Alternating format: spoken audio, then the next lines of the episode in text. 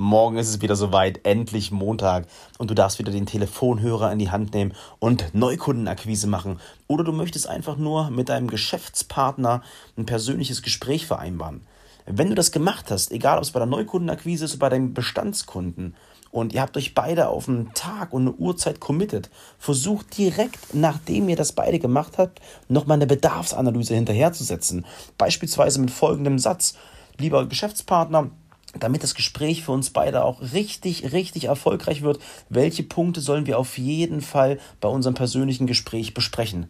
Probiert das direkt mal aus. Also ihr werdet sehen, ihr kriegt einen ganz, ganz anderen und neuen Drive in das Verkaufsgespräch, was ihr dann vor Ort habt, weil du kannst die Themen direkt mit aufnehmen.